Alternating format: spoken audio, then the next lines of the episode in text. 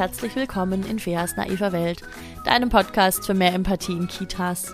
Mein Name ist Fea Finger, ich bin stellvertretende Einrichtungsleitung, Empathie- und Resilienztrainerin, Kindheitspädagogin und Referentin für sämtliche Themen, die mir am Herzen liegen. Du darfst gerne bei mir für dein Team eine Inhouse-Fortbildung buchen oder auch online. Natürlich geht alles auch online, gar kein Ding. Wie und wo das geht, erzähle ich alles noch am Schluss. Ähm, in diesem Podcast spreche ich jede Woche über die Themen, von denen ich denke, dass sie in den Kitas echt so ein bisschen am Brennen sind. Also Situationen, die in vielen Kitas stattfinden, die mir verschiedene Leute berichtet haben, die ich schon vielleicht mehrere Male auch erlebt habe. Und dann überlege ich so ein bisschen, wie können wir mit mehr Reflexion, mit mehr Empathie und mit viel mehr Fachwissen da einfach was komplett anderes draus machen. Und mein großer Wunsch ist, dass möglichst viele Leute das hören und sich denken, ah gut, dass ich das schon immer so gemacht habe oder ah gut, das nochmal zu hören, warum das eigentlich besser ist, es so zu machen. Oder dass sich manche vielleicht auch denken, ah cool, dann werde ich das in Zukunft auch so machen, weil es klingt irgendwie logisch, was die Frau da sagt. Und ähm, ja, manchmal funktioniert das ganz gut und ich hoffe auch heute wieder ein bisschen Fachwissen unter die Leute bringen zu können. Und zwar geht es mir heute um eine, um eine Geste, die Kinder zeigen in Situationen, in denen sie ausgeschimpft werden für irgendwas. Und zwar hast du das vielleicht auch schon mal erlebt, dass ein Kind gegen eine Regel verstoßen hat. Es hat vielleicht ein anderes Kind geschubst oder es hat irgendwas runtergeworfen oder es ist ihm vielleicht aus Versehen was runtergefallen und dann kommt Rita ums Eck und sagt, Mann, Tobias, jetzt habe ich dir schon fünfmal gesagt, pass gefälligst auf, dass dir nicht immer das Glas runterfällt. Das ist jetzt heute schon das, weiß ich nicht, wie viel Glas, ja. Und Tobias schaut sie an und, und duckt sich so ein bisschen weg und grinst so nach oben. Und dann fährt Rita erst richtig in die Luft und, und sagt, boah, Hildegard, das ist ihre Kollegin, Hildegard, hast du das gesehen? Und dann sagt Hildegard, nein, was denn?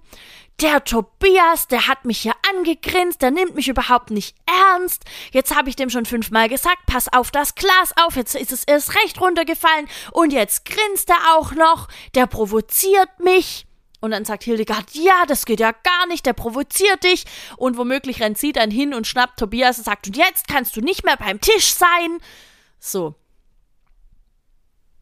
Hast du vielleicht schon mal erlebt? Sowas oder eine ähnliche Situation? Das Ding ist, da, da, laufen auf so vielen Ebenen Sachen schief, dass ich erstmal überlegen muss, was genau läuft da eigentlich alles schief obwohl das jetzt ein völlig fiktives Beispiel war und es weder Rita noch Hildegard gibt, aber womöglich Leute, die ähnlich agieren. Ähm, erstens mal ist die Annahme, dass Tobias, es ist auch jetzt erstmal egal, in welchem Alter er ist, es ist erstmal ist die Annahme, dass Tobias Rita ähm, mit Absicht provoziert durch dieses Lächeln absolut ungerechtfertigt, denn Kinder provozieren uns nicht. Genauso wie Kinder uns nicht manipulieren, provozieren sie uns nicht. Wir fühlen uns provoziert. Das kann schon gut sein, sagt aber letztlich ja mehr über uns aus wie über das Kind. Warum provoziert mich denn, wenn mich das Kind anlächelt? Warum, warum nervt mich das denn so sehr? Warum kann ich nicht sagen, ja, hast schon recht, ist schon nicht so schlimm, ist ja nur ein Glas gewesen, holen wir halt einen Besen, ja. Ähm, Warum fühle ich mich davon provoziert? Und ich hatte dazu ein Instagram-Posting gemacht, ich glaube letzte Woche irgendwann, und da hat auch jemand drunter geschrieben, ähm, das, was ihr so Bauchschmerzen ein bisschen bereitet dabei, ist eben die Aussage, die dahinter steckt. Ja, das Kind hat mich provoziert. Da ist ja ein, ein Bild von, von, von Kindern und von Kindheit, das halt von, von, vorgestern ist. Ich hatte mein Kind, das hat immer gesagt von übergestern. Und ja, ich habe gestern richtig über. Ähm, das heißt also, das ist wirklich so ein Menschenbild und so ein Kindheitsbild, ähm, das überhaupt nicht mehr der heutigen, der, heu der heutigen Wissenschaft standhält, das auch überhaupt nicht dem heutigen Menschenbild und also es hält einfach nichts mehr stand, von dem wir sagen können, das ist heute gut und richtig. Und ich hoffe auch einfach, dass es nie wieder kommen wird, dass das gut und richtig wird. Und was dann eben auch passiert und so schief läuft, ist, dass es sich so hochschaukelt, ja. In dem Moment ist es natürlich für Hildegard super schwierig, zu Rita zu sagen, du, ich glaube nicht, dass der dich provoziert. Es ist halt, vor allem, wenn sie vielleicht das für sich selbst auch noch gar nicht reflektiert hat, äh, dass es gar nicht, dass es einfach nicht möglich ist. Ähm, weil Vielleicht sage ich das zuerst, bevor ich nochmal auf Hildegard eingehe. Es ist nicht möglich, weil Kinder dazu in der Lage sein müssten, sich auf eine empathische Art und Weise in ihr Gegenüber einzufühlen und quasi vorherzusehen, was das, was ich mache, mit meinem Gegenüber macht. Und wenn du jetzt kurz einmal darüber nachdenkst, dann wirst du sehen, wie schwierig das selbst für, für dich noch in einem wahrscheinlich eher erwachsenen Alter ist, immer direkt rauszufinden, was deine Reaktion, wenn jetzt, keine Ahnung, irgendwer kommt zu dir, sagt irgendwas und du willst den mit Absicht provozieren oder so. Und du kannst es halt in den seltensten Fällen wirklich vorhersehen, weil die Entscheidung, wie jemand reagiert, liegt ja immer bei jemand. Das heißt, wenn du zu mir kommst und zu mir sagst, boah, Fea, das und das und das und das finde ich an dir voll scheiße, dann habe ich ja die Wahl zu sagen, boah, das provoziert mich jetzt voll, Mö, warum, warum sagt sie das zu mir oder er, ja? Ähm, oder ich kann sagen, ah, okay, pf, interessant, aber interessiert mich nicht. Oder ich kann sagen, ah, danke für dein Feedback, ich werde mal drüber nachdenken. Oder ja, wahrscheinlich gibt es noch irgendwie ungefähr fünf Möglichkeiten, wie ich darauf reagiere. Aber du wirst in den seltensten Fällen direkt vorhersagen können, wie ich darauf reagiere. Vielleicht geht das irgendwie bei, bei einem Partner, bei einer Partnerin oder Einfach bei Menschen, die du wirklich sehr, sehr gut kennst. Aber ich behaupte jetzt einfach mal so im normalen Alltag ist es super schwierig, das vorherzusehen. Und wenn ich das nicht abschätzen kann in einem im Erwachsenenalter, wie soll denn dann das Kind mich mit Absicht provozieren können? Das können die, wie ich schon sagte, dann, wenn sie in der Lage sind, äh, sich empathisch irgendwie einzufühlen. Aber auch dann finde ich persönlich es für sehr, sehr schwierig. Ähm, und das ist auch äh, je nach individuellem Entwicklungsstand erst möglich zwischen drei und sechs Jahren. Das heißt, alles, was davor passiert in der Krippe, kannst du dir einfach abschminken. Diese Kinder provozieren dich nicht mit Absicht, sondern du lässt dich provozieren. So. Und auch die danach werden dich vielleicht nicht mit Absicht provozieren. Und auch dann, auch dann, gesetzt den Fall, gesetzt den Fall, Irgendein Kind provoziert dich wirklich mit Absicht und macht immer das gleiche wieder und guckt dich dabei noch an und keine Ahnung, was da alles noch gibt, ja. Dann bist du ja trotzdem in der Lage, darüber zu entscheiden, wie nehme ich das denn jetzt auf? Will ich mich darüber aufregen oder denke ich mir, pff, mir doch egal. Das, es ist immer, es ist immer unsere Entscheidung. Wir haben einen freien Willen von Geburt an. Es ist unsere Entscheidung.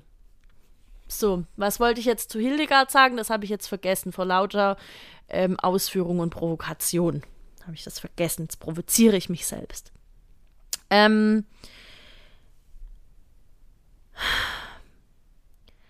Dann, was eben außerdem schief läuft. Also erstmal wird ja dem, wird dem Kind eben diese Absicht unterstellt und das zweite ist diese, du musst dann, du musst dann aus der Gruppe raus. Also Strafe ist immer scheiße. Es ist immer unpassend und es ist immer so, dass wir denken, wir müssten Kinder bestrafen, entweder weil wir glauben, dass wir dafür, dass, dass das irgendwas bringt, dass es für das Kind in irgendeiner Form ähm, dann was ist, wo, wo es dann für die Zukunft was draus lernen kann und dann macht es das halt nicht mehr. Ähm, oder weil wir glauben, wir müssen das jetzt machen, weil wir uns behaupten müssen, vielleicht auch vor dem Rest vom Team. Wenn die sehen, ich strafe das Kind nicht, dann denken die, ich habe die Situation nicht im Griff, was völliger Käse ist. Ähm, und ganz oft haben wir einfach keine andere Handlungsoption mehr, beziehungsweise wir sehen sie nicht. Wir haben immer eine andere Handlungsoption, aber wir sehen sie manchmal nicht. Und das heißt, die grundsätzliche Frage, die ich mir dann da stellen darf, ist doch, brauche ich überhaupt Strafen? Ist das die Art von, von Fachkraft, die ich sein möchte, dass ich mit, mit Strafen agiere? Und dann, jetzt kommt, der, jetzt kommt das hüpfende Komma an dem Ganzen. Leute, die sich durch diese Art von Lächeln provoziert fühlen und dafür das Kind nochmal extra abstrafen, was völlig absurd ist, ähm, haben das, haben nicht verstanden, was die Kinder da eigentlich tun. Und das ist, was ich heute hier quasi droppen möchte an Fachwissen, nämlich diese Art von Lächeln ist eine Geste, die es in der Evolution seit weiß ich nicht wann gibt und die bei ganz vielen Affenarten auch immer noch beobachtbar ist. Und das ist eigentlich eine Geste der Beschwichtigung. Es ist ein, ich weiß, da ist was aus dem Rahmen gelaufen, ich weiß nur nicht genau wie. Hi, können wir bitte wieder Freunde sein?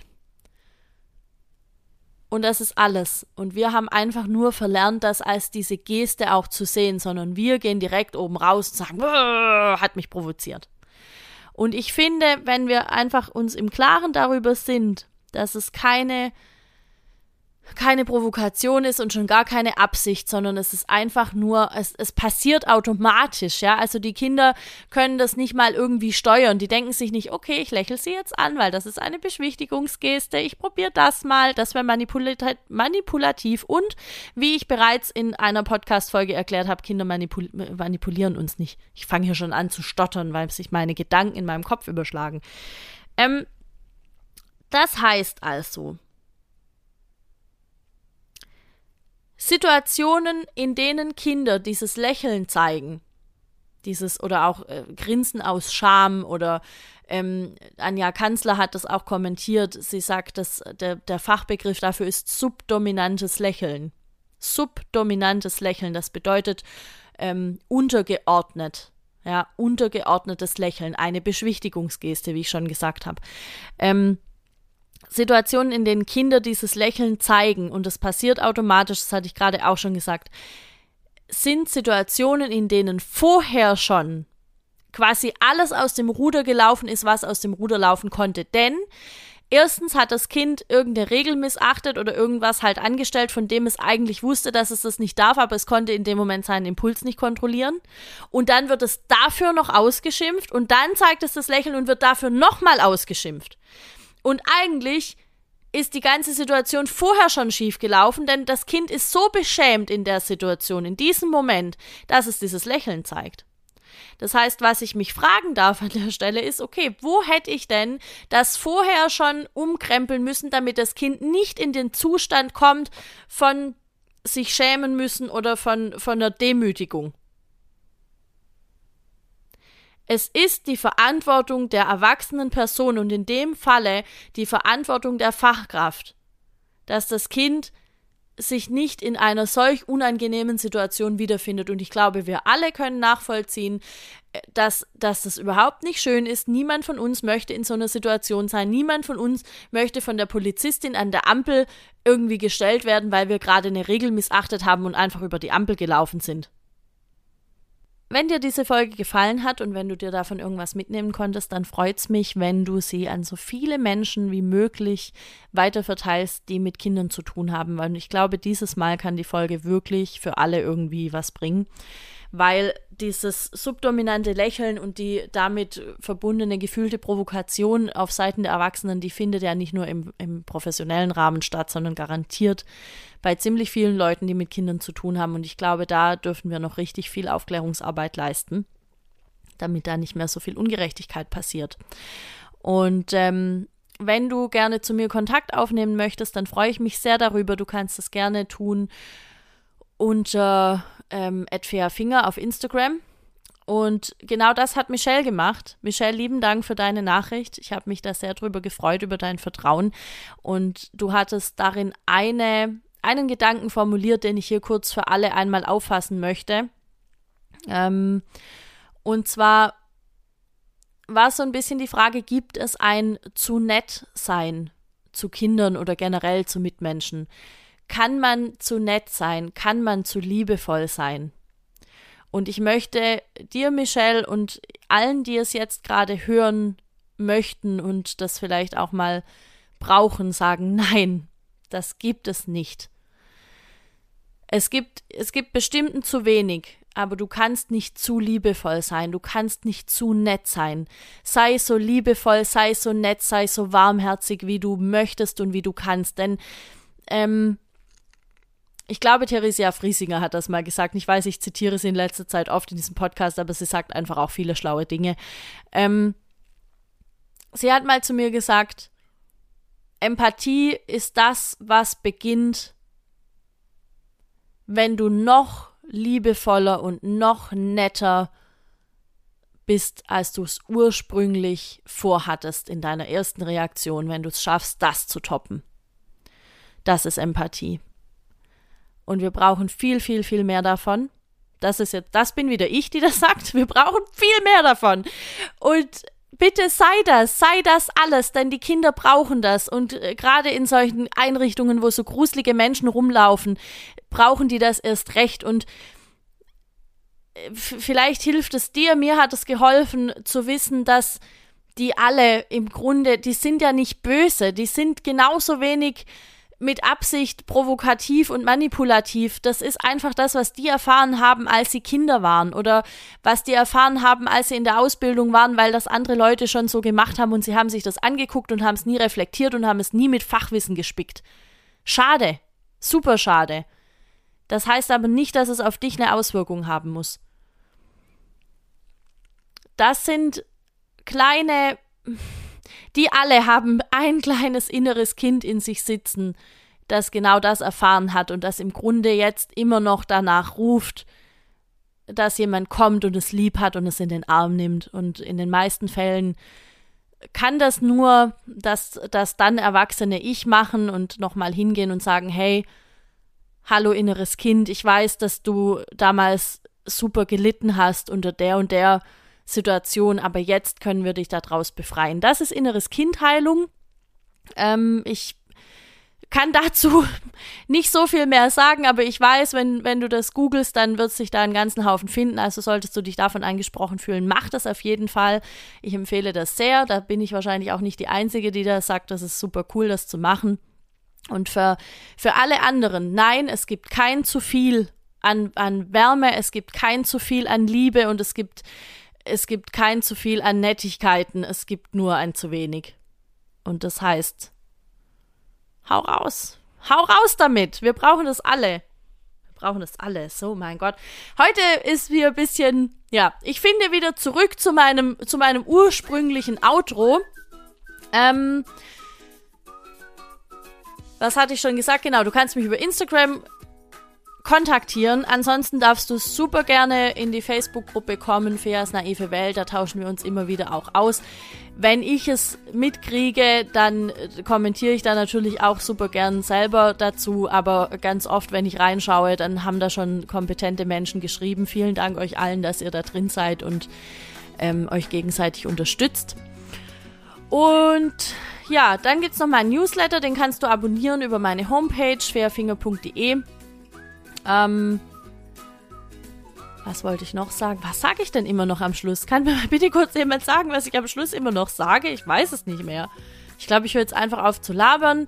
Ähm, wenn du gerne das Outro hören möchtest, wie ich es sonst sage, dann hör dir einfach die andere Folge von letzter Woche an. Da habe ich es, glaube ich, ziemlich genau alles schön gesagt. Und ähm, ja, ansonsten wünsche ich dir eine tolle Woche. Solltest du Urlaub haben, wünsche ich dir einen super schönen Urlaub. Ähm, ja, und ansonsten hören wir uns nächste Woche. Bis dahin, ciao.